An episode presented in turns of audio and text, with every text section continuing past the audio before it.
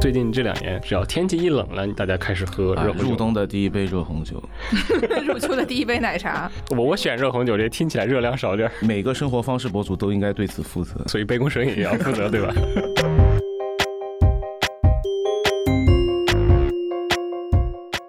庆祝圣诞，现在的好多仪式在十九世纪英国变成标准现代操作，是因为当时的英国汉诺威王朝的人过去，然后慢慢的开始把各种德国仪式，圣诞树也是一个德国仪式，嗯圣诞树也是搬去了英国，然后大家开始过圣诞老人。但最开始的圣诞老人不是红白配色的，它是绿色的。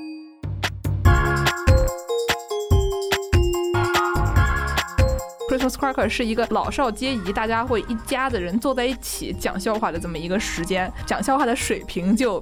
各有差异，所以他们就要在里面放一些很冷的笑话。如果他讲的不好笑，你可以怪笑话，你就不会怪说笑话的人。我想这个真的太贴心了。洋溢着节日的温馨气息呢。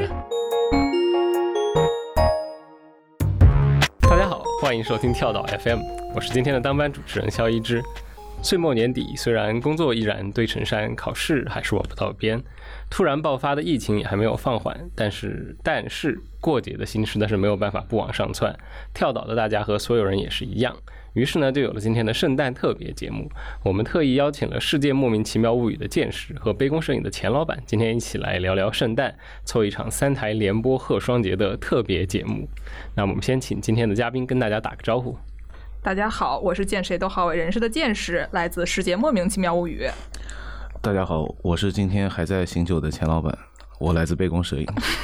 钱老板，你这一听就没少喝，今天听着。对我们今天就比较轻松的一个范围，大家来聊聊圣诞。我主要的任务，我今天就负责给大家串场，就不停的从大家那个地方掏出各种圣诞小故事你没准备还是啊？不就是我当然有准备？好吧？就是你知道，我要先说明一下我的职责嘛。那不然这样，就先我们先大家先说一个你知道的比较好玩的圣诞习俗开始是吧？马上要过圣诞了，我先开始。你看，为了证明我有准备，好，呃，我不知道大家知不知道，就是在零几年的时候，在成都和重庆过圣诞是有一个与众不同的仪式的，啊在中国其他地方都没有听说过。就是如果你在圣诞平安夜的时候出现在成都，比如说像春熙路这种特别繁华的路口，你会发现路人在进行很奇怪的活动，大家在用各种各样的充气的锤子，还有充气的那种棍在互殴。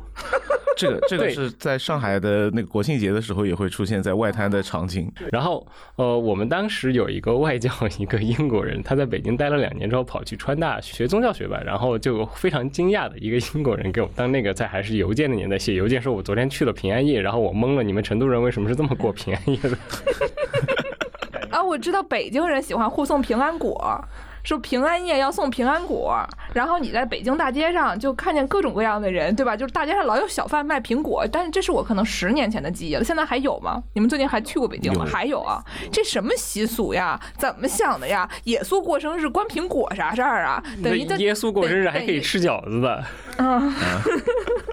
随随便吧，就就大家高兴就好啊。反正这就是我知道的唯一一个在中国与众不同的，听着不太对哦，不对，那个日本人在圣诞节的时候要吃炸鸡，对吧？这个、啊这个大家知道吧？呃，这不是你们说过的吗？啊对就是复习一下你们的节目。复一下我们的节目啊，就是说这个日本人呢要在这个平安夜这一天吃炸鸡，据说好像是最早日本的那个肯德基做出来的一个这种市场营销的一种行为。然后呢，因为做的实在是太成功了，就本地化做的非常好，然后经常自己创造出一些无中生有的一些习俗。然后因为这个做的太好了，所以日本人就养成了这个一到圣诞节就开始吃炸鸡的这种行为啊，非常离谱。好像日本人还蛮喜欢在特殊的节庆时间去跟特殊的食品结合在一起。情人节要吃巧克力也是他哎，们。对，反正都跟都是食品啊，都是那个。全世界人民过节不都有特别食物吗？主要就是你看你北方人除了饺子，他们还吃啥？啥时候都吃饺子。饺子也有很多种馅儿，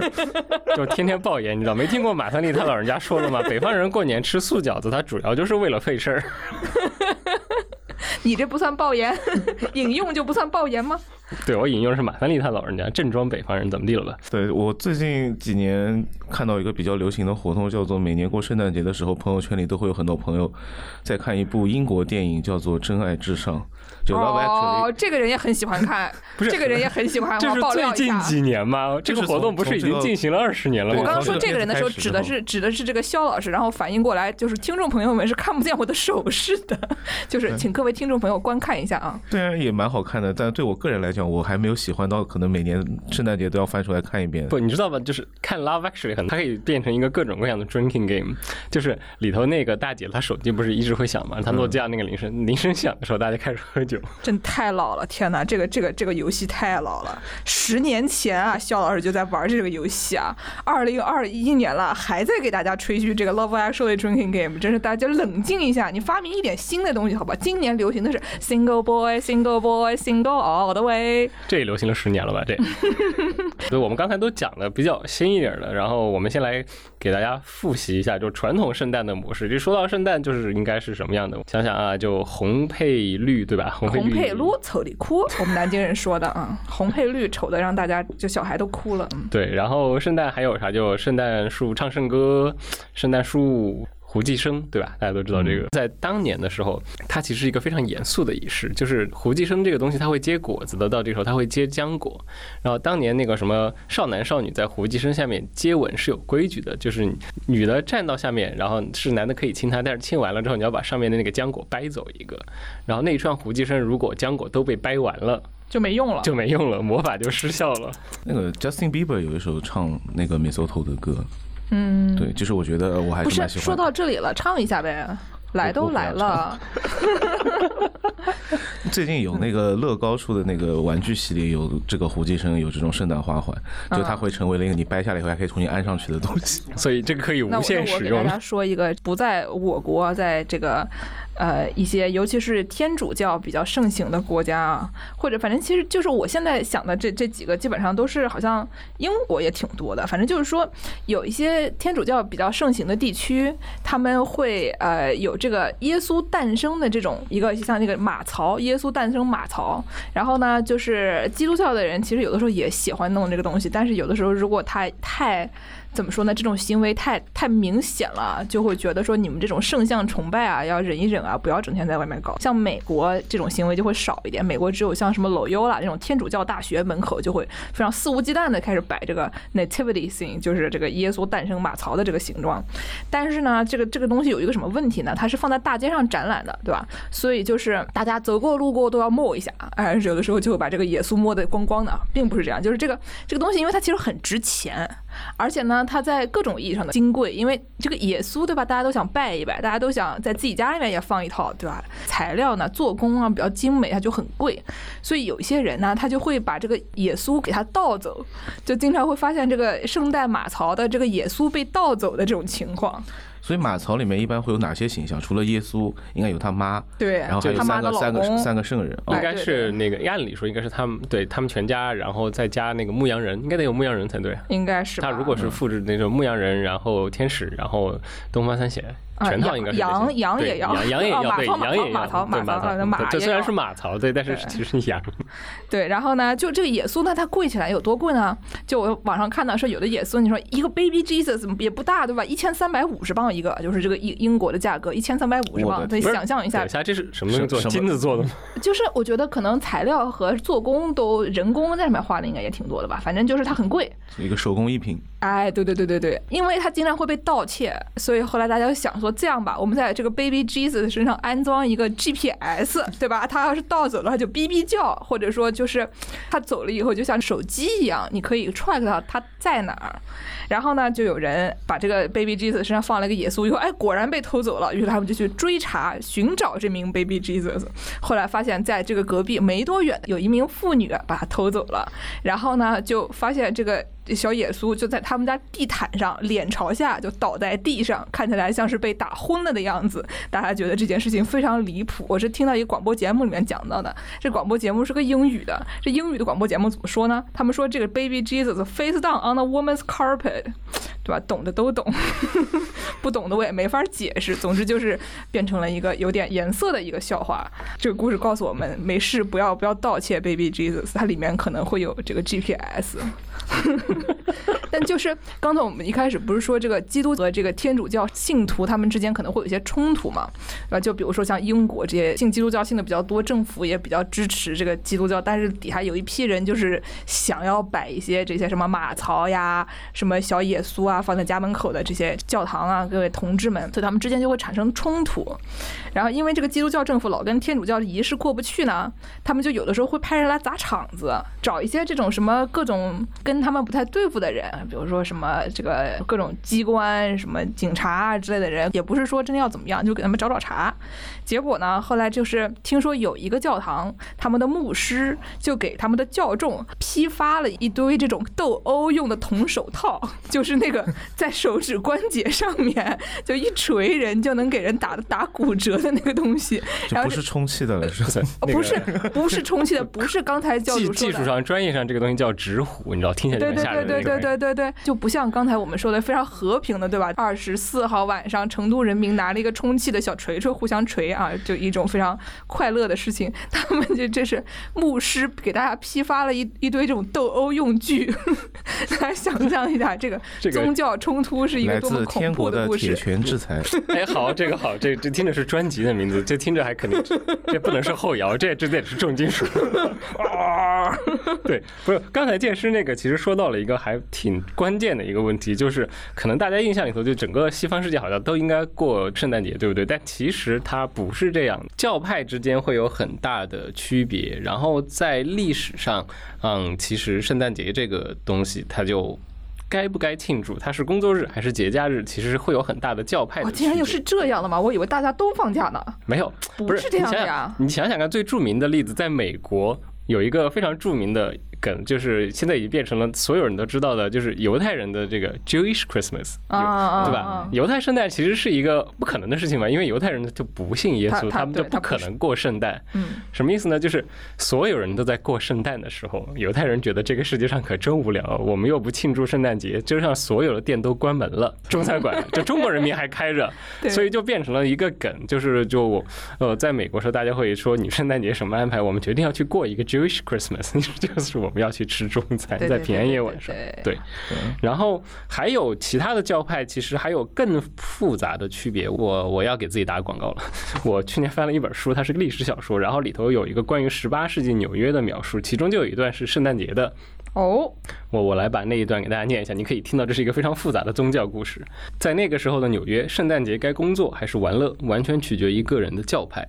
国教信众们会庆祝这个节日，在屋里装饰上绿色的树枝，在柴火上堆满木柴，在地上撒满一把香气扑鼻的迷迭香。路德宗和莫拉维亚教派的人也是如此，但是信贵格派的、信法国加尔文宗的、信荷兰归正会的，还有说英语的敬礼会和长老会信众，都把这天当做一个普通的工作日，以此表示他们的反叛精神，以及他们把这个节日看作教皇老荒谬仪式的不屑。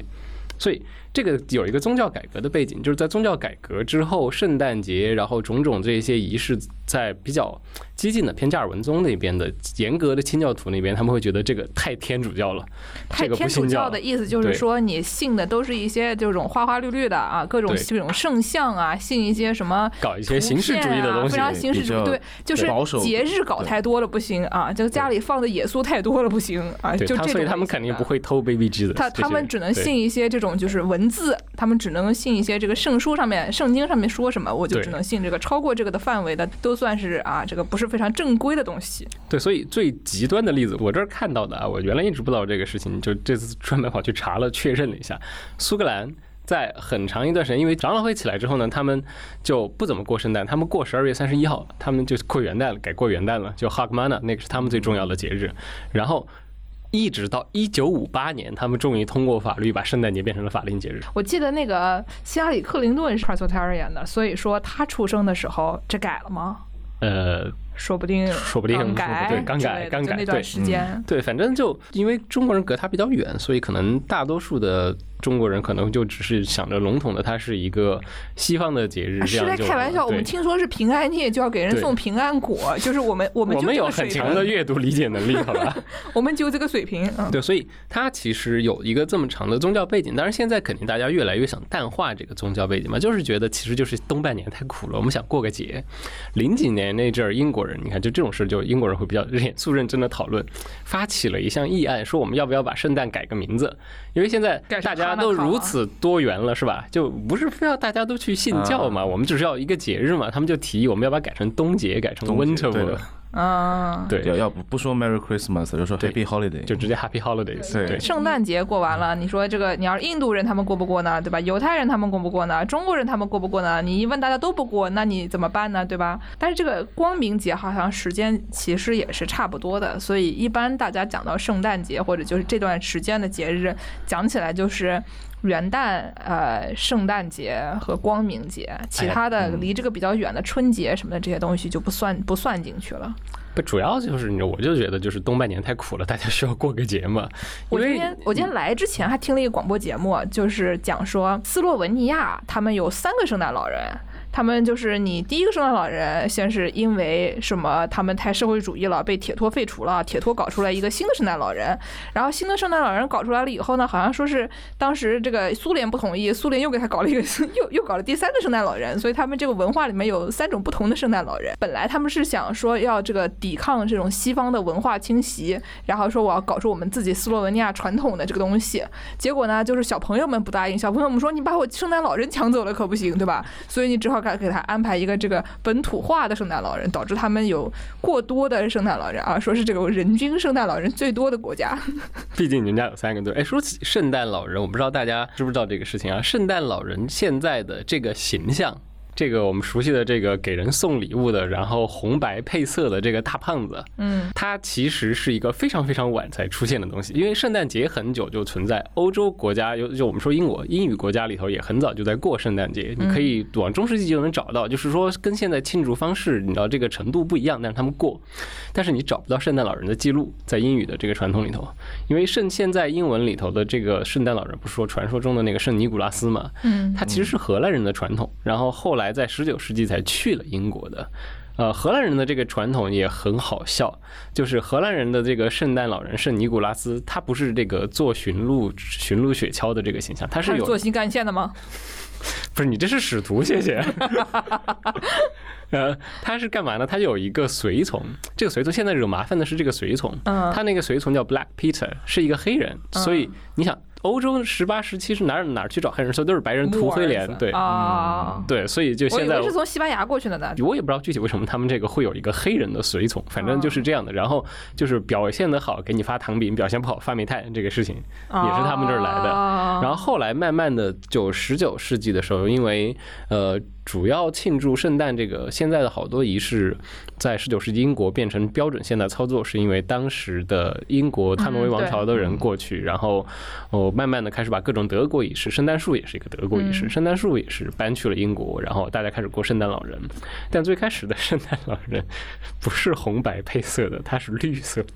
也也挺好，对吧？就是就是，嗯，待会儿我会说到更多，我先提一下，就是狄更斯不是最出名的那个圣诞颂歌嘛？圣诞颂歌里头有一个叫《The Ghost of Christmas Present》，现代圣诞的那个灵，他画的就是一个大胖子，然后穿了一个绿色的长衫，绿色的那种大袍子，然后边上镶着白色的皮毛边的那个形象，他戴了绿帽子吗？没有不那就好。然后慢慢的，什么为什么变成现在这个东西呢？是因为在一九零几年的时候，可口可乐在英国搞了一场广告活动。啊然后因为可口可乐是这个配色的，这个广告活动异常的效果好，于是慢慢的所有人都接受了这个等于一个日本的肯德基的概念啊。对，嗯，就你知道这个过节嘛，就是最后发扒一扒，发现都是营销的故事。真是真是太可怕了。说到这个狄更斯英国流行的各种这种行为模式，然后我就想到了圣诞拉炮，你教主见过吗？那 Christmas cracker，这不是所有看过《哈利波特》的人都会记得。对，但是我没看过《哈利波特》，听说了以后，我还专门上网去搜索了什么是 Christmas cracker，然后一看说怪怪都大哦，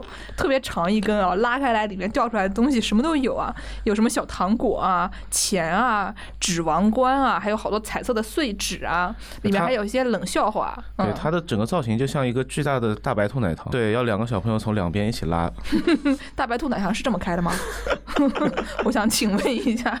就是它让人想到那种怎么说呢？中美洲那种皮纳塔进行殴打，然后殴打一段时间以后，它就会裂开，裂开里面就会倒出一些糖呀、什么碎纸啊那种东西，而且它里面会放一些段子，会放一些这种一一句话的这种很冷的笑话，就让人想到我们现在呃那种美式中餐厅会发的那种铅笔，幸运铅笔，打开来就里面讲一个很无聊的事儿，或者说讲一个什么你将来会怎么怎么怎么人见到什么什么样的人啊，说你是一个什么样的性格啊，那种特别无聊的那种哎，我那时候在美国时候特别热衷给美国人科普，就这个东西不是我们中国人发明的。对，之前 Vice 拍过个纪录片，去去探访了这个美国的做这个 fortune cookie 的工厂。嗯，对，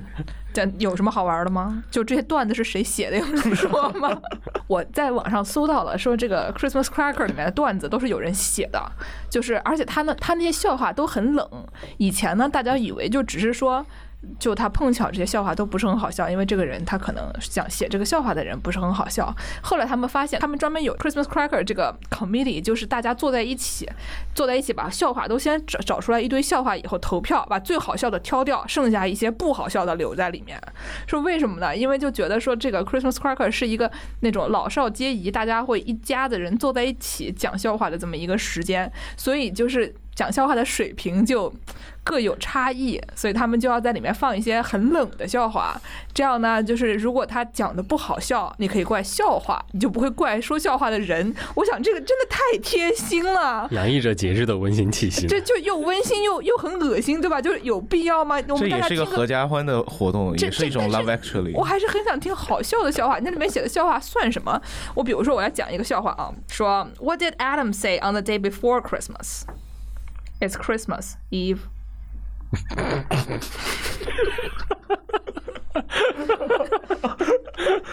你们怎么笑呀？这不是呆的 joke 吗？这笑话多冷啊！就是，但是他因为他太冷了，所以就竟然有些好笑，竟然有些好笑。对啊 对，啊，就是亚亚当在这个圣诞节之前的一天跟夏娃说什么？说是圣诞节到了，夏娃这个夏娃也是 eve 就是 evening 就是前一天前夜的意思，就非常非常冷。还有一个 What is a skeleton called when it doesn't get up in the morning？猜一下吧，猜一下吧。一个这个这个早上不愿意起床的骷髅架子，对对，他他这个一个早上不愿意起床的骷髅架子叫什么？答案是 lazy bones，懒骨头，懒骨头。你们还是笑了，怎么回事啊？我平时要是讲这样的笑话的话，就就一定会被大大家就是殴打辱骂，尤其是我们台的什么姚柱啊、歪歪啊，我一讲冷笑话，他们就说：“健身你不要讲了，是你没有我把找对空调开观众，高一点。”你知道吧？就是冷笑话是有专门的冷笑话 要要在要在各位中年男子面前讲。你们你们这个年龄暴露的太明显了，朋友们。就所以说，这个这个圣诞拉炮的笑点就在于他们的要求是没有笑点，就是大家猜一猜哪种职业的人听到这种冷笑话，就各种各样的笑话，就是什么笑话都会笑，最容易笑的和最不容易笑，大家猜一下笑。点从最低的笑点和最高的笑点。对对对这还有。职业分布笑点，有职业分布，就是有人做了，就找了可能每种职业找了一百个人，然后就是给他们试了试这些笑话，可能都是英国人啊，但是就是给他们试了试，看谁最最擅长笑，大家猜一猜，就可能会说笑点最低的前五名吧，大家猜一下。笑点最低的、最没有幽默感的，比如说什么有 Undertaker 吗？你给大家解释一下什么意思？殡葬从业人员、殡仪馆的，嗯，笑点低，嗯，钱老板猜一个呢？bartender 不是，就是都找一下跟自己的职业相关的嘛。哦，你这好像不是自己的职业。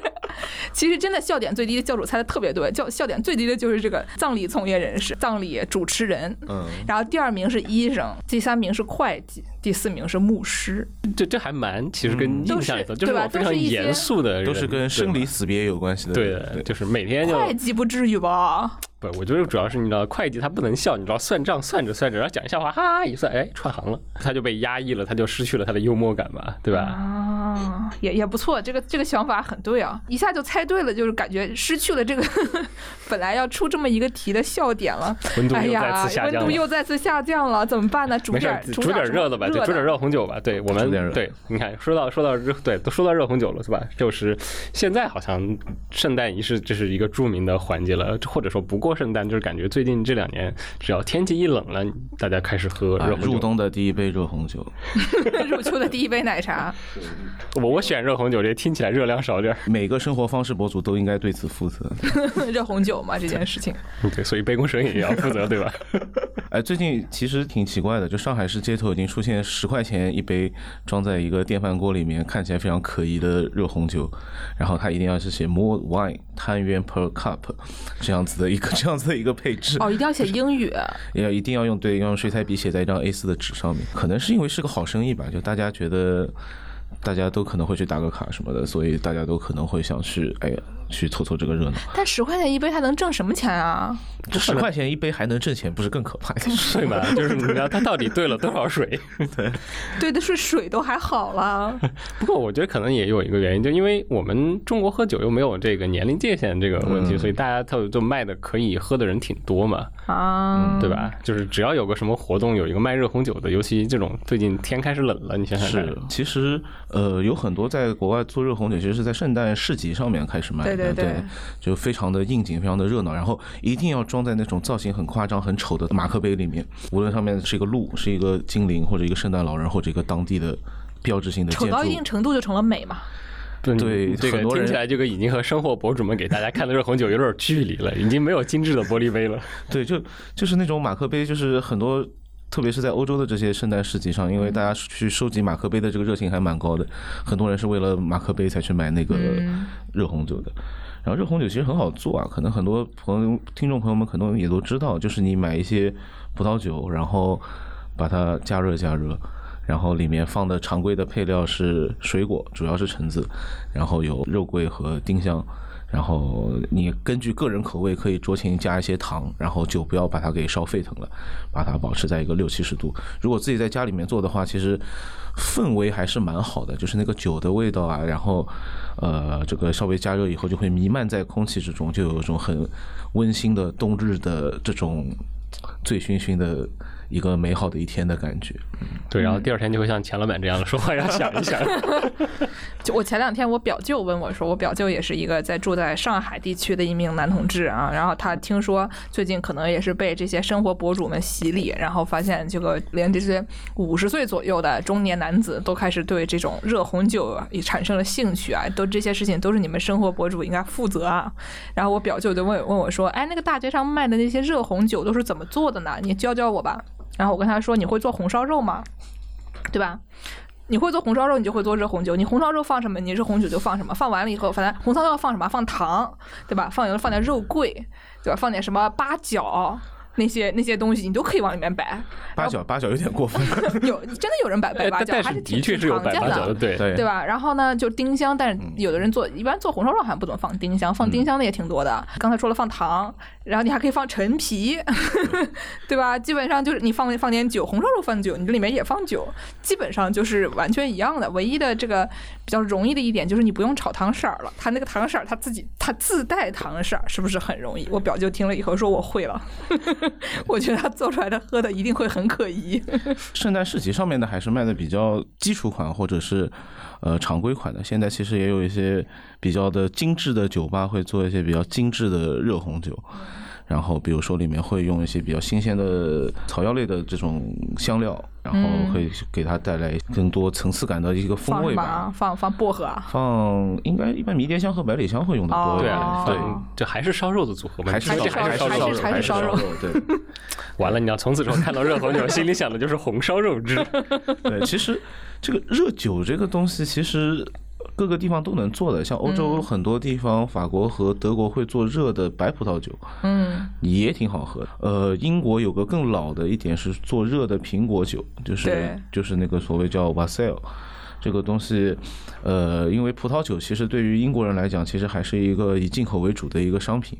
然后在历史上，长期他们跟主要的一些产葡萄酒的国家，跟法国人、跟西班牙人的关系都不太好，所以能搞到葡萄酒的，一般都是一些比较上层的这种贵族啊、社会名流啊，才有机会喝喝葡萄酒。老百姓更多的还是喝本地产的苹果酒更多一点，所以到冬天圣诞节的时候，他们就会把苹果酒加热。其实啊、跟现在做热红酒也差不多，就是还是里面加上水果、加上香料、加糖。自己比较好酒精这一口的话，可以加点烈酒补在这个里面。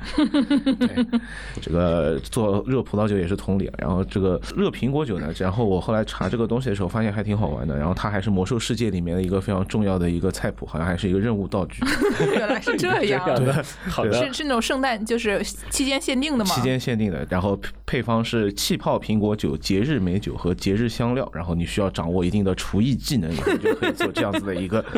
啊魔兽世界里的菜谱。不错 不错，不错 挺好的。不错啊，这个突然还可以斜切到二次元，好的。嗯，对，刚刚就前老板说的这个 Wassail，其实呃，我之前也读到过这个，就英国人还有一个可能更本土的版本，就是连苹，因为苹果酒其实也是某些特定产区才有的嘛，但是全英国人民都有的是什么东西？是啤酒，所以他们还有煮啤酒的啊，版本的。对对对对对对对，对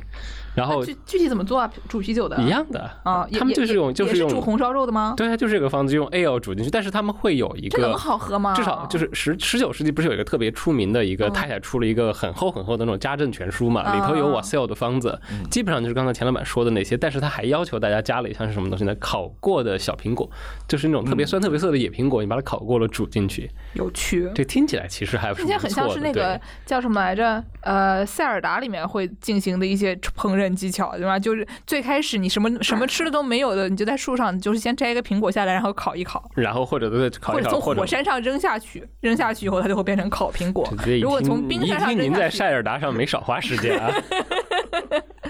对对对对，哎，所以大家喝过煮啤酒吗？我突然想起来，我喝过，我也喝过，我突然想到一个事情，就是我们四川人民其实也卖煮啤酒，跟这个跟英国人民的没你有任何们就是一边。喝煮啤酒一边互相殴打是吗？你们四川人太奇怪了。他应该不是圣诞专供，就是冬天四川好多饭店，至少我们家那块儿，你都可以去跟他点煮啤酒，就是他其实会有放什么姜丝、醪糟啊，还有话梅啊这种东西，咣咣煮一锅，他咸啊，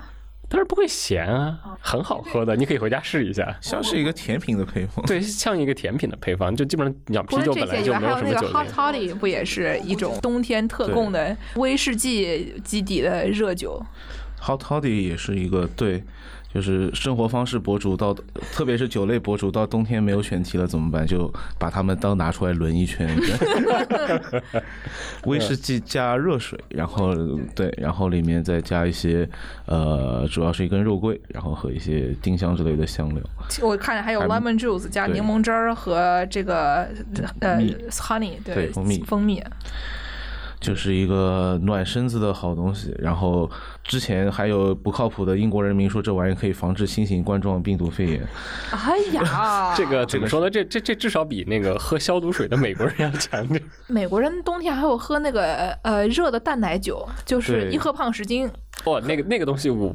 真的太恐怖了。就是我喝过一次，然后你刚刚喝第一口觉得还可以啊，第二口你就哇天这么甜，然后这么多肉桂，然后刚才我们只是说那些酒的配方像是做甜点，那个 eggnog 就是淡奶酒，我觉得是真甜点。就它有点像是你把冰淇淋化掉了，加热了以后直接空口喝。还有更狠的，你知道我室友就是我最开始跟住的那个 A B C 室友 Crystal，Crystal，、嗯他会在 eggnog 里头再加什么东西？加 Southern Comfort，就是给大家解释一下就是是什么就是一个本来就很甜的这种淡奶酒里头再加很烈的这种很甜的美国南方的 bourbon whisky。Eggnog 其实是一个用蛋和牛奶为基础加上烈酒做出来的一个东西，它可以做热饮，也可以做冷饮。冷饮还好一些，冷饮对不觉得冷饮还好一点，冷饮就但冷饮真的更像冰激凌了，这个啊感觉。对对但我觉得做的甜只是因为美国人吃口甜，在在欧洲还行。啊，是吗？我只在美国，我只在美，国我也是在美国喝对对欧洲人正正头脑正常的人不做这个，他们好吃东西多。对欧洲人就只有在圣诞节那两个礼拜才拿出来卖一卖，就觉得这是一个跟粽子一样的东西，就绍觉绍兴人感到受到了侮辱。对，然后可能只有在美国的时候，它会整个秋冬季节都巨流行，然后会那个超市里面会有那种给你做好的那个那个巨大一瓶的那种，对的对一般一般一买都是什么一升一升半。就我看那玩意儿，我就觉得可能是那种怎么说，因为太胖，所以要去做抽脂手术的人抽完了以后拿出来的东西。呃，温度再次下降了。就我看过比较精致的做 eggnog 的方法，就是他嗯把蛋黄和蛋白先要隔离开来，然后先做打蛋白霜，然后蛋白霜上面然后加上那个发泡的奶油，然后要把啊、蛋黄再经过怎么样子的处理，然后再把烈酒加进去搅拌和那个有点忘记了，但是反正就是一个非常非常你要做的很精致的话，还是挺复杂的。嗯，但我我干过一些比较比较偷懒的方法，嗯就是直接用那个咖啡机的加热棒，你把所有东西扔在一个杯子里面，这样也可以的吗？直接放到那个打奶泡的那个加热棒里面去，嗯滋、就也可以。嗯，也行啊。对哦，口感呢，有有很大差异吗？还行吧，凑合喝吧。不是，就淡奶酒你还追求口感吧？不是因为人家有那种那么精致的嘛，我一听都都还要专门打发蛋白霜，应该还是有一些区别的吧。但是就是你只要往里面加上一吨糖，其实最后都一样。我觉得糖这个东西可能确实是一个美国特色的东西吧。英国的话，其实，在圣诞节还有一个很流行的酒，其实是波特。嗯，波特是个什么东西呢？是个超甜的加强型葡萄酒。那玩意儿一喝就晕，特别恐怖。呃，对，然后为什么波特酒会比较在圣诞节流行呢？因为刚才提过，英国人跟法国人和西班牙人在历史上都经常打仗，嗯，然后这些主要的产葡萄酒的地方的酒都不卖给英国人，但英国人就只能跑去找葡萄牙人买酒。然后波特的话，其实是葡萄牙的一个呃特产的一种葡萄酒吧，但大多数波特酒都很甜，它那个玩意儿真的是有点像是那种怎么说浓缩的葡萄酒，加点糖的那种。再就有然后一说一，我还挺喜欢喝波特的，我就是 每我会有一瓶。每次都是在你家喝到波特酒，然后就开第二天就头晕，我的天呐，就是太恐怖了。对波特酒，它其实是在葡萄汁发酵到一半的时候加酒精，嗯，停止它的发酵，然后所以它保留了很比较高的糖度在里面。原来是这样。对，然后其实英国基本上英国人其实挺爱喝波特酒的，特别是在圣诞节的期间。对，它其实就是一个就标准餐后酒的这种感觉，它不光圣诞节，平时也会有。对就反正就是找餐后酒，第一第一选应就是波特酒。对，相比之下，我还是比较喜欢什么 limoncello 这种清爽一些的、可爱一些的酒啊。波特酒喝完了以后，直接就是走不成一直线的回家了。哎呀，说到刚才这个这个热红酒，我曾经试图做一种，我后来发现可能是德国传统的一种版本吧，就是它叫做 Feuerzangenbowle，是一种传统的德国的这种做法，就是把这个热红酒放在这个杯子里面以后呢，在上面架一个架一个那种金属的，中间带着一棱一棱的，有点像那种下水道，就是你能说像烤网不就行了哦，吗？烤网对放对，我想着嘛，因为它是横条的，烤网不是你这好像都是下水道，你知道方向就不对了。哎，对对对对对对，对不起啊，上面放一个烤网，然后呢，上面再放一个那种，呃，那种 Zuckerhut，就是糖糖做成了一个那种 sugar cone，反正就是糖做成一个有点像圆锥形的这么一个东西，然后呢摆在上面，它因为它压得很实嘛，结很结实，然后就是你这样上面浇了液体也不会散，把这个东西放在这个烤网上了以后呢，上面浇上朗姆酒，浇上朗姆酒以后，拿着火一点，它就会特别像那种呃夜店里面会搞的一些饮品一样，它就会开始烧。烧了以后呢，那个糖浆就滴到那个酒里面，那个糖浆呢又还带一些这个朗姆酒的残渣，所以就变成了一种非常非常野蛮的一种一种喝的。哎，不过感觉这个圣诞节弄个什么东西点起来，这个传统不限于德国人啊，英国人圣诞一定要吃布丁，他们的那个吃布丁的仪式就是把布丁从锅里倒出来之后，往上浇白兰地，然后点哦燃，然后还要插一个那个冬青嘛，还有一定要有红果的那个冬青插在上面，这样拿着出来就是全套火焰布丁。原来是这样，我我在网上看见说这个东西曾经，呃，可能二十世纪初或者十九世纪末就有了，但是到一九四四年有一个，呃，有一个喜剧片儿，就同名的，也叫《For Your t a n g e n b o 它这个这个喜剧片儿里面，呃，大家都看了以后，觉得这个东西哎呀好屌啊，所以大家都都一起来玩这个，就成为了一种习俗。但是现在好像不是很常见了，就是一个古早的这种，可能四十年代比较流行，后来就渐渐的不那么流行的一个东西。我觉得可能自己在家里面大家都做不出来那个糖。没事儿，你知道这这个时候，你知道生活博主们选题有了，他们可以。钱老板，你们做一期试对，试钱。老板赶紧试试看。我们我们一般就只只喝不上手的。我自己自己在家里煮热红酒，有一次非常惨痛的失败的经历，我应该在自己的节目里面聊过。然后就是我是那种酒加热的快好的时候，快就是准备收汁的时候，我会往里面收收汁，你真的是在做红烧肉啊？我会我我是那种会在快要结束的时候往里面补一点烈酒的人，因为很我很多朋友也是，他们觉得这个酒本来呃葡萄酒十几度，再烧一烧蒸发掉一点就没味道了就没味道了呀，对吧？就补的烈酒呢，一般反正选择是两种，要不然是伏特加，它们没什么味道，它就只是纯粹提供酒精；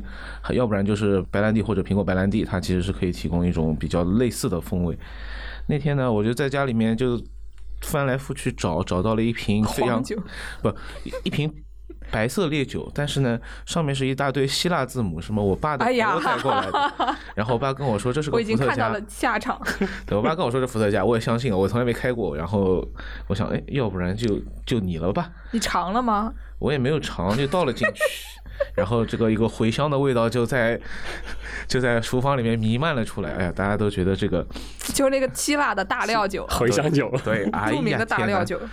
就哎，这个当时就有一种辣眼睛，真的辣眼睛。没事儿，你知道吗？留着这玩意儿，听着直接下回红烧肉就就它了。对对对对对，就感觉真的在做红烧肉，一下子感觉都来了。我们这真的是把这个生活博主的一个选题直接就毁掉了。不，我们也提供了别的，你知道，他们下次下次可以做那个大料酒。生活博主其实最近可以看到一个非常好玩的东西，其实是就是丑毛衣然后对，（ugly jumpers）。对，反正挺奇怪的，就这个东西好像这欧美人真的很热衷这件事情。对啊，就是多丑呢？其实也不是丑，它只是非常的。怎么说？它很鲜艳，就大家想象一下，对对于我们来说，呃，可能就是像那种东北花袄，就吧，就那种东北的那种红红绿绿的，就那几种花纹儿，那个东西呢，你看着嘛，土不土土，喜不喜庆喜庆，而且他们每年都能翻出新花样，上面的画的一些那种什么丑丑的雪人啊、驯鹿啊、圣诞老人啊、圣诞树呀、这些配色呢，也是差不多那种东北风味，所以就是看了其实还是蛮快乐的。有些很 fancy 的，里面有那个 LED 灯的，就那个什么铃铛啊、抖音博主，铃铛啊、圣诞树啊，你个开关，你这个毛衣会不灵不灵的闪的。然后我就觉得这可能是一个一次性的道具，这个玩意能拆了洗吗？就不能。对的，这但这这你以为他们别的毛衣就洗吗？他们也不洗的。这个很适合什么？穿着这身道具去圣诞集市卖热红酒全套，你绝对是开关一开，全场最靓的仔。现在很多的圣诞 party 的 dress code 也需要你穿丑毛衣，然后就大家都非常的艰难。我反正那年我在伦敦的时候，还是为了出席这些社交活动，买了一些比较便宜的丑毛衣。嗯，然后就不光是这种快时尚的这种便宜的品牌，这种看起来平时很高冷的高端的奢侈品品牌，他们冬天也要出一点这些卖的很不便宜的丑毛衣来凑凑热闹。还有一个风尚就是很多科技企业他们会把这个东西当做他们的期间限定周边。就你看嫦娥吗？没有，你看过 Xbox 和和任天堂的出的丑毛衣的丑片？网友还表示竟然还挺好看。他们你看胸口上有个巨大的 Xbox 的 X 在这里，我觉得这个不够丑，就没有那个 Windows 出的那些 Windows 两千那个壁纸做的那些周边那么丑。之前跟跟陈彦良聊了天的时候，在那说，哎，JustPod 在圣诞节的时候要不要出个周边？我们卖个袜子出。丑毛衣是吗？丑毛衣太复杂了，我们 说先从袜子开始卖。哎，我蛮蛮好奇的，所以你们有小时候在小时候有曾经会相信过这个玩意儿吗？中国小孩为什么会相信这种东西？会有那种交换圣诞礼物的这种神秘环节，就是以前，比如说在上中学的时候，大家会组织同学们来一人带一个礼物，然后非常随机的送给其他的同学。原来是这样，马鞍山真的是非常时尚的一个城市啊！对我我们大学时候也做这个事情，当然就主要因为就外语系，就外教会撺掇大家干这种事情，嗯对，然后大家其实就是你想有就经常你也不知道是送什么，然后就然后就会就会变成一种非常严肃的，最后发现每个人都揣了一本书去。送参考书吗？哎，我小时候好像完全没有这样的习俗。圣诞节好像是个事儿吗？我总觉得好像不是一个事儿。可能会到那个时候，呃，小商品市场会售卖一些类似的贺卡之类的，嗯可能小朋友最多送送贺卡了不起了。但是他们是一些情人节也会送贺卡的小孩，所以就但是你知道最开始圣诞贺卡发明出来其实是为了省事儿用的，它不是添麻烦用的。因为他们要给很多人写手写信。对，因为他们要给很多人写手写信，所以怎么办呢？我就改卡片儿了吧。然后主要是也是英这这也是一个英国人的发明，就是十九世纪的时候，英国最开始有我们可我我们小学课本上还有暴露年龄了啊，我们小学课本上还有那个改革邮政的那个 Roland Hill 的故事，就希尔爵士，他发明了英国那个著名的一便士邮政系统，你就只要一便士贴张那个黑黑便士女王那个邮票。就可以寄一封信，然后于是大家发现，哎，我都可以寄信了，这个东西变得非常的便宜，于是你要回的信就越来越多了，因为张三李四都会给你写信了。然后大概就是到一八四三年的时候，终于有一位中年男子觉得我受不了了，每年圣诞要写好多信，我要省事儿，我就他就撺掇了一个艺术家朋友，画了一堆图，就是以他们家的背景来的，嗯，然后把他们印成卡片，然后就是某某某家人祝大家圣诞快乐，然后就哗哗哗哗哗流水线签好名就可以寄给朋友们了。啊，然后后来发现，哎，这是个商机，就推出了。结果他推出了这个圣诞卡片之后，马上就遭到了当时非常势头正劲的英国禁酒协会、禁酒运动的人的批评。又回到了热红酒，为什么呢？因为他有一幅画上画的是他老婆在喂他们家小孩喝热红酒。对，其实到现在英国还是有蛮多这种卖贺卡的这种文具店的，至少我在一四年、一五年的时候还是看到蛮多的。节日贺卡这样的这个东西，对，感觉在国外气氛还蛮重的，大家还会挺喜欢用它的。而且，关键英国人有一个特别好笑的事情，就是他们的那个贺卡已经快要变成一个贺卡文学类目了，就是他们贺卡分很多类，然后有一类最出名的是他们当时刚开始有公众假期的时候，大家都会去海边，就有一个大哥突然想起来，就发明了那种 naughty cards。就是那种有点颜色的，又但是没有特别露骨的，就是而且是特别好笑的那种，就是那种搞笑场景的，然后变成了海边旅游景点必卖的东西。就是呃，如果你是五六十年代去海边，你会给你的朋友们全都是寄这种贺卡。就反正圣诞嘛，然后刚刚说到了，就大家都在说，就是圣诞这个节日更听起来就是像一个。你知道推广出来营销的节日很很适合各位博主寻找选题的这么一个契机，但就圣诞其实我们现尤其是我们现在熟悉的它的这样的一个大范围的流行，在很大程度上的确是由一位博主来推动的。嗯，这位博主是谁呢？对，这位博主就是。我一直觉得，就是这位博主如果活到现在，一定是网文界头号扛把子，没有人比得过他。不是当年他也是网文界头号扛把子吧？那个时候他的比喻，他当年是一个人的电视台，啊，就是所有的人都在等他更嘛。对，就是我们就在说那个嗯坚持周更不懈，然后开完了的坑，到最后一张全部都能填上了狄啊，更斯同郑，我以。为是在说郑渊洁呢，因为听说郑渊洁《童话大王》就是最近才，可能就这两天才停更，然后他周更一直更到二零二一年，是不是有点太厉害了？anyway，你继续说狄更斯啊，对，我们向先先向先向郑渊洁啊老师表示崇敬，对，但我们郑渊洁老师在说的是十九世纪那个版本。Anyway，就我们刚刚说到那个，就其实是蛮巧的，就是我刚才说的那个印圣诞卡片那个大哥，他最开始印出来是一八四三年，然后狄更斯的那个圣诞颂歌 Christmas Carol 也是一八四三年圣诞节出版的，所以他就一下子就在当年马上就卖的特别特别好。狄更斯的这个圣诞颂歌至少在很多可以具体的方面影响了圣诞，就比如说现在你做图书的，就英至少在英国和美国，他们会赶这个 Christmas Market，就是你会一种圣诞书这样这样的一个门类，但是在狄更斯做圣诞颂歌之前是没有的，因为那个时候圣诞节对英国人来说就是一个。啊，我们会过，但是也就是那样的一个节日，就刚好处在一个转型期，基本上要等到十九世纪后半截，他们才会特别严肃的在过圣诞。在十九世纪前半节的时候，呃，或者说再往前推，对于大多数英国人来说，最重要的那个年底的节日不是圣诞节，是什么呢？就大家可以猜一下，就是另外一位著名的英国作家为此专门写过一出剧的节日，有哦，有，都写剧了，对，所以是是那个莎士比亚，嗯，嗯是什么呢？我还是没想出来。第十二页啊。哦，十二夜就是从圣就是从圣诞节开始数嘛，数到十二天，然后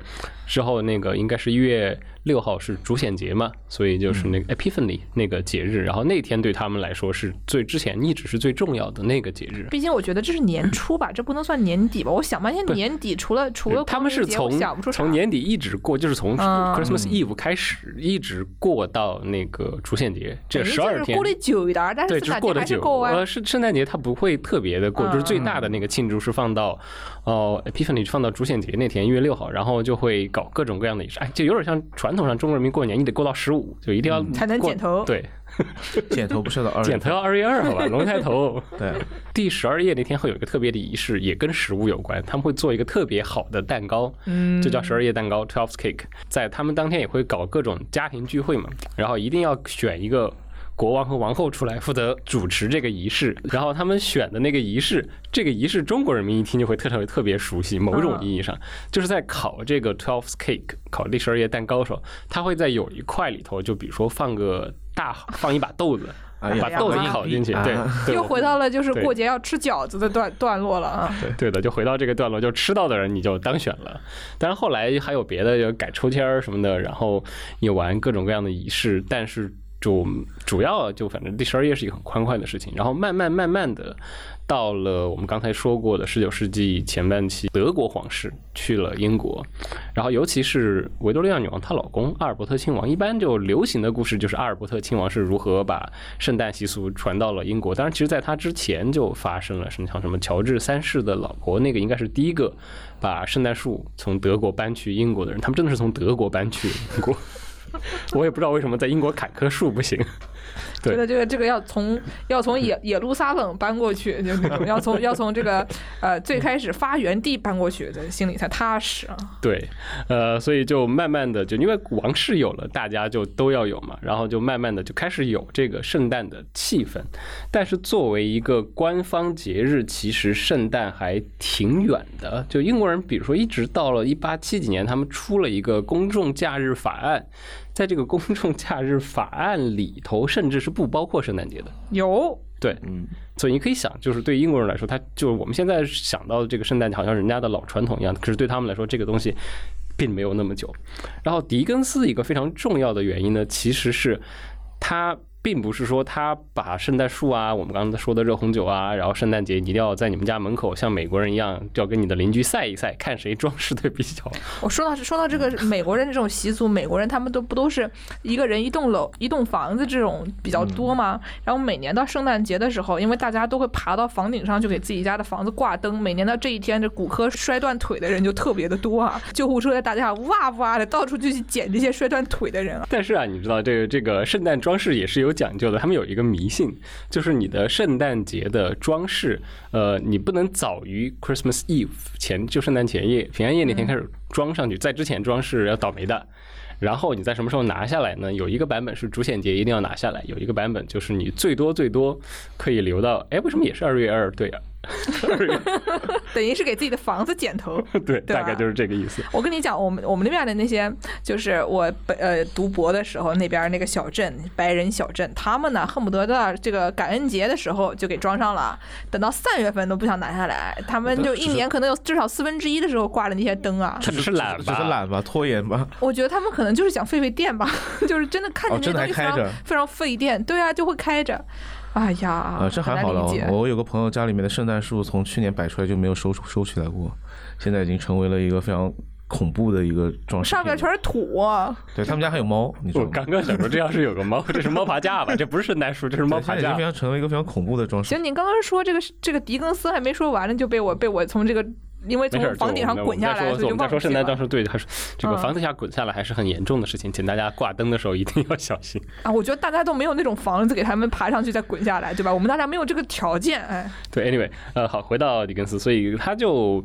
他不是在这个层面上推广了圣诞节。之前一七年的时候，就大家非常熟悉的这个 Dan Stevens 同志，就是大表哥，他演了一个电影叫《圣诞发明家》。The Man Who Invented Christmas，这个其实是有一本书，然后这本书是一个不知道为什么就突然之间零几年写的，就突然变得很流行，就又把狄更斯和圣诞这个事情就推到一个特别极致的地步，就好像一切都源于狄更斯一样。有，对，不是这样的呀。呃，就其实那电影拍的还行，但是就他肯定。夸大了一个蛮重要的事实，就是狄更斯并没有发明圣诞里头的种种习俗。诶，我先问一下大家，你们看过《圣诞颂歌》吗？或者说最近看过吗？我觉得可能多少知道这个故事。最近肯定是没看过，我是中学的时候看的。我差不多，所以大家就知道基本的故事，反正就是一个老守财奴，圣诞前夜被三个他的商业伙伴的灵魂通知了一下，然后被三个精灵教训了一番，然后第二天就改邪归正，变成了一个慷慨的人嘛。对，大概的故事是这样的，对吧？但其实狄更斯当时做这个这样的一个故事的时候，他其实主要的有种种考虑。首先，第一个是因为一八四三年的时候，他真的过得非常的惨，不挣钱，因为他之前连写了三本书，都基本上都 flop 掉了。然后那年他又搬了新家，他们那时候应该已经有三个还是四个孩子了。然后他老婆跟他说：“我又怀上了，我们圣诞前后、新年前后要多又要生一个孩子。”然后经济压力又继续增加了，然后。他们家就大家都知道，他小时候因为他爸的原因，他爸不是欠债嘛，所以被弄去当了童工。就只有他知道，我们都不知道啊。对，所以然后他他爸那时候还活着，然后他爸又又惹事儿，又欠钱了。嗯，所以他整个经济状况非常不好。那个呃也没有说彻底不好，就是说他会就会让他很焦虑，因为他狄更斯这个人有一个一辈子的焦虑，就是我不能再。穷一下，我不能搞得像我爸那样，我要维持我的绅士的身份。凤好凤凰男啊，某种意义上吧，的确有点儿，他就一定要坚持我的绅士的身份，所以他需要想一个什么东西出来，然后他就突然想到了搞一个短平快的这样的一本圣诞书，所以它有一个商业考虑在这个地方。当然，其实还有一个蛮重要的原因是，其实这个就显得要马上要伟光正很多，马上就要圣诞这个节日充满了。人间慈爱的气息，就是狄更斯本人在当时正好经历一个转型期，从之前的他其实之前是个搞笑作家来着，就如果大家看过他早期的东西，像什么匹克威克俱乐部这种，就是纯搞笑的。然后他就差点，他差不多在这个时间就要觉得我要意识到了作为一个作家的重要性嘛，他就开始要去观察一下周围的生活，然后跟他童年非常息息相关的一个东西又出现了童工。啊，就是我们之前我们节目里面讲到过的一些这种那个年代的童工们都可惨了，因为个子小，所以可以去擦那个烟囱，然后就把小朋友们扔到那个烟囱里面，在那烟囱里面啊受尽非人的折磨，因为大人钻不进去嘛，然后就是就雇他们做一些这种非常就是非常严苛的体力劳动，然后经常还有擦破皮、就弄伤什么的，还挣不了多少钱。还有什么呢？就是在纺织工厂里头，你去因为手小，因为不光是手小，人。小可以钻到机器下面去，如果线断了，你可以线接。小孩可以钻下去，所以关键是在于你接线的时候，机器是不停的。对，接线头它是机器一直在跑的，所以就很多小孩受伤等等等等。所以他就觉得这个世界上怎么可以这样？你们怎么可以就狄更斯这个他有种种问题，但是他从来在对小孩还是很热情的一个人。毕竟他老婆生了那么多，他就觉得我要稍微为大家做点什么，要提醒大家一下，圣诞这个节日，或者说就是我们作为人要互相。关心一下，我们不能这么就觉得这么非常守财奴的过下去嘛。然后还有一个事情就是，整个四十年代的背景，就是英国其实那个时候四十年代的时候，他们叫 Hungry Forties，就经济状况非常不好，然后又出了好几次这样的灾荒，所以。其实贫富差距感觉会非常大，然后作为狄更斯这种一个非常有社会责任感的人，他就会觉得我们多少应该要做点什么。所以你其实整个圣诞颂歌是这几个因素造一起推出来的这么一个东西。然后作为一个圣诞传统来说，狄更斯创造的是什么传统呢？就是那个你现在在欧美过圣诞，大家都会见到的，在各个公共场所和路口摇铃铛跟你要钱的那帮人。你还记得吧？啊，做做做慈善的那些，对，就是这个是就是把圣诞节跟慈善这件事情联系起来。书里头大概是说什么呢？就是在这个时候，你要意识到那些贫困的、受苦的、比你更弱小的人，他们跟你。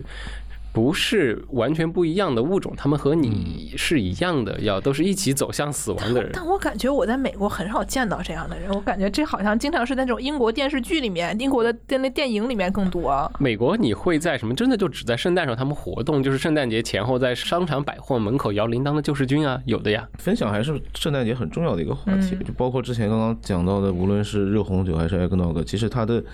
有都个很重要是放在电饭锅里卖。对，有个很重要的点，它是它是一个一做一大锅的东西，对就是一个给大家热热闹闹，呃，合家团聚或者亲朋来拜访的时候来一起分享的一些东西。非常不适合一个人坐在那儿独酌，你知道，一一个人一不小心独酌了一锅热红酒，然后 然后第二天胖十斤。对，呃，对，这个是蛮重要的，就是呃，倡导大家互相分享。然后呃，狄更斯在《圣诞颂歌》里头有一个细节特别好笑，就是这个人，这个叫 Scrooge，第二天醒过来了之后，他要做的第一件善事是什么呢？叫路过的一个男孩，你去前面那个卖鸡肉的店里头去看他们最大那个火鸡还在不在？他把那个火鸡买了送给自己的那个呃他雇的那个员工嘛。嗯，所以这个故事。如果说真的缔造了什么切实的圣诞传统的话，就是让英国人民圣诞节一定要吃烤火鸡。对，英国人感恩节不吃，圣诞节吃烤火鸡这件事情深入人心。对，所以呃，当时的人都已经注意到，他们当时呢就开玩笑说，全英国卖鸡的这些贩子，通通应该感谢狄更斯，因为他的这个原因，就是真的有当时的报纸上会写，有人看到他的书之后，就有人大受感动，然后冲出去，有一个工厂主。给自己工厂里的所有员工买了一只鸡。哦，是鸡还是火鸡？火鸡买了一只火鸡，对，给所有人买了一只 turkey。你想？那还是挺多的。讲到这个火鸡呢，我又要给我们台做一个广告了。我们去年做了一期跟火，去年今年啊，做了一期跟火鸡相关的节目啊，我觉得非常受欢迎啊。里面有很多跟火鸡这种动物的相关的知识，比如说火鸡的这个性癖非常可疑啊。大家都知道，火鸡是这个有最最明显的特征，就是它们在这个脖子上面有一坨红色的丑丑的那么一一大坨的东西。然后呢，就是你只要看到有这么个东西，它应该就是个火鸡。具体是是为啥长这么一个东西呢？其实我也不是很了解，但是好像火鸡它们互相之间的吸引就来自于这一坨东西。所以说呢，之前我们就是找找到了一个五十年代的，就是科学研究。这五十年代科学研究呢，他就说啊，他们找了一个火鸡，它叫 Gary，不知道为什么这火鸡叫 Gary。我我已经忘记是不是这个研究里面具体这么说了，还是我看到另外一个 source 里面这么说的，说这个 Gary 呢，他们就给他看了各种各种各样的火鸡，有男的，有女的，有活的，有死的，然后发现 Gary 他不是很挑，Gary 一看说我都可以，基本上他只要是个，只要他有他脖子上那一坨的东西，他可以是一个死鸡头插在一根棍子上，Gary 就哦，Gary 就就快乐了。所以说呢，就是有这么一个研究得出来的结论，就是说这个火鸡就如何让火鸡更好的繁衍，对吧？就是如果要让每个工厂主的员工都能吃上火鸡，怎么让他们更好的繁衍？就是让这个不不一定非要让一个男火鸡、一个女火鸡还长得漂亮的女火鸡他们才快乐。其实已经去世了的火鸡头插在一根棍子上也可以。火鸡真是一种啊，没有什么智慧的生物啊。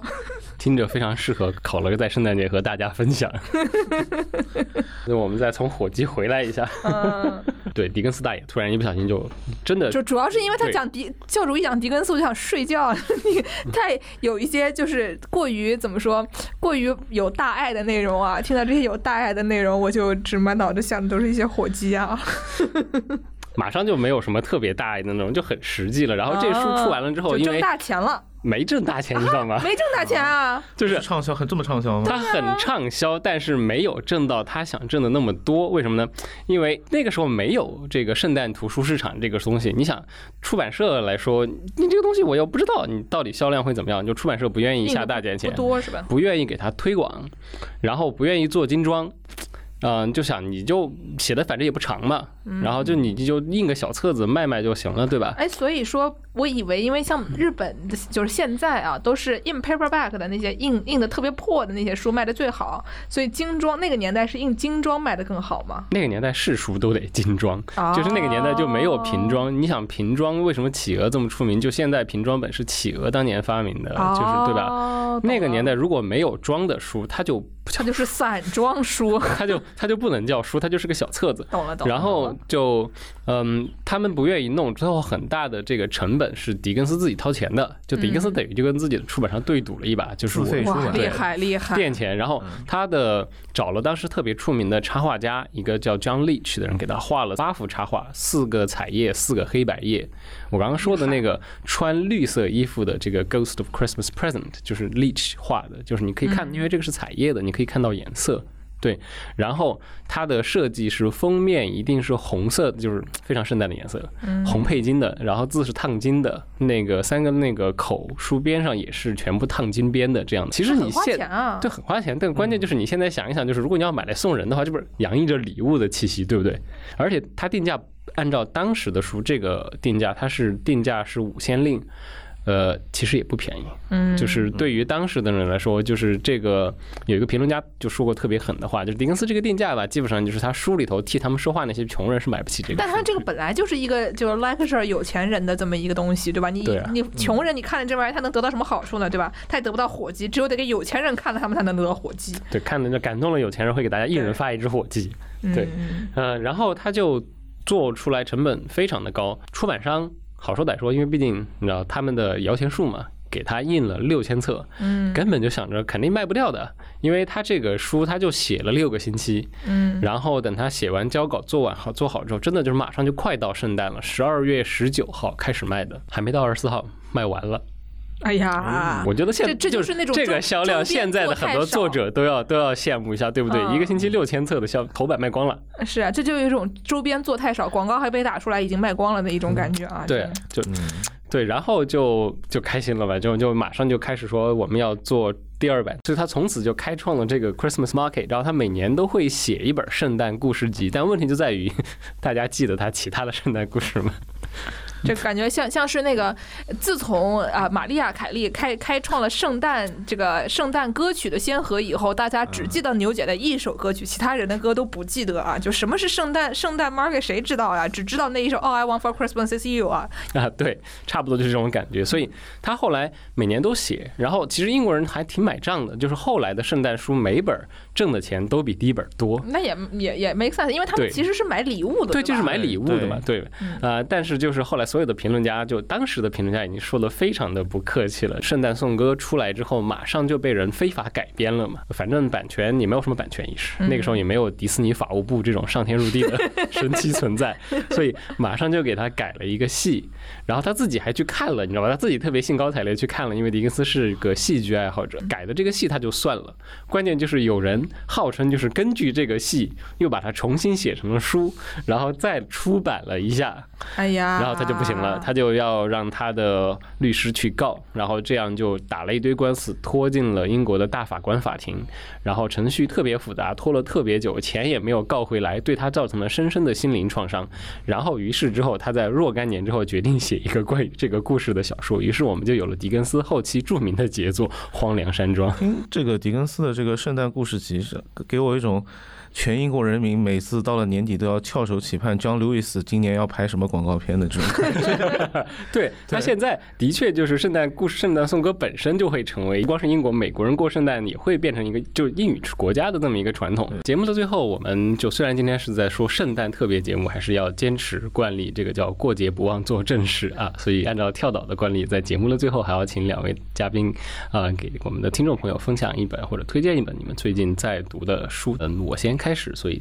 我一直在推荐这本书嘛，对吧？所以今天的节目就是关于圣诞颂歌的，所以今天最后要推荐的当然肯定是圣诞颂歌。主要的原因就是我因为要录节目，最近我又把它重看了一遍，你会发现整个圣诞颂歌比你想象的这么一个单纯的道德故事其实有意思的多。呃，它里头会涉及到很多当时一八四零年代的英国人的这么一个贫富差距下导致的这么一个社会道德危机的里头的很多细节很有意思。呃，另外就是圣诞颂歌，它现在真的已经到了什么地步呢？呃，之前前几年的时候，现在非常著名的英国作家尼尔盖曼。和纽约图书馆合作做过一期圣诞颂歌的朗诵节目，因为狄更斯晚年的时候经常会朗读自己的作品，然后他有一本他当年朗读用的台本，最后是被发现在纽约公共图书馆，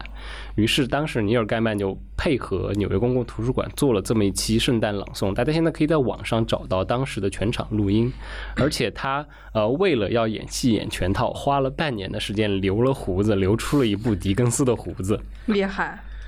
那胡子还挺大的。嗯我给大家推荐的是知名儿童文学名著《哈利波特》。当然，最近也是这个作者本人受到了一些争议。对，就为什么？会在圣诞节想到这个事情，我其实一直有个很奇怪的问题：他们这些巫师不是一直作为异端的吗？他们也是过圣诞节的，而且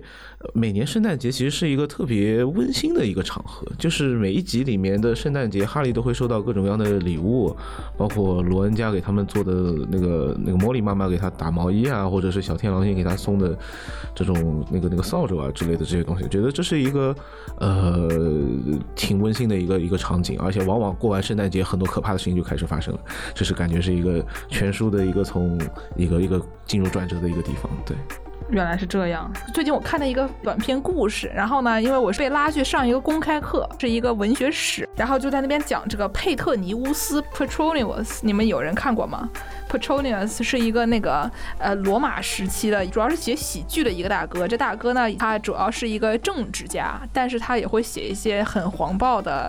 怎么说喜剧？其中他讲了一个叫做以弗所的，就是那个土耳其那有名的城市 Ephesus，以弗所的寡妇，讲说这个寡妇怎么样，老公还没死透就开始跟新的士兵搞上的一个故事。如果就是听我们节目的人，可以去可以去听我们节目讲这听这个故事。一开开始跟全城人民说，我是一个非常忠贞不二的这种妇女同志啊，我的老公死了，我要陪葬。过了一段时间，不知道怎么是就跟一个新的男的搞上了。教师上课讲这个故事的时候还说，哎呀，这其实是说明了喜剧，它有一种讲一些什么跟自然啊就相关的那些东西。虽然人要死嘛，死完了以后，这个自然界还要继续过下去，对吧？你死完了以后呢，就还有新的生命出来等等的这么一个这种自然很传统的这种喜剧的形式。这个是。Petronius 的这个呃以弗所的彼得尼乌斯的以弗所的寡妇，他还有一个书叫做 Satyricon，我也不知道中文叫什么，反正就是一个 satire，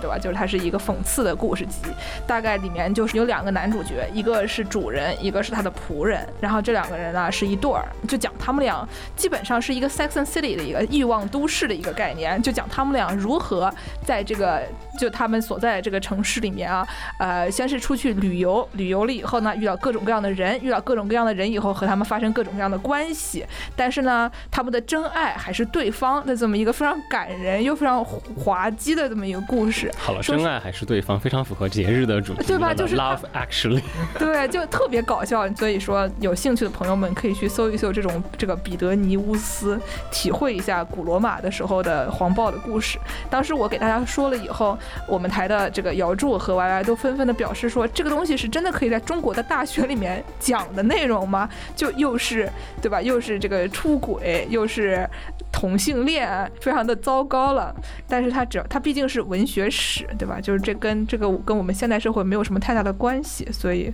就就看看就就就完了啊，还是还是蛮快乐的。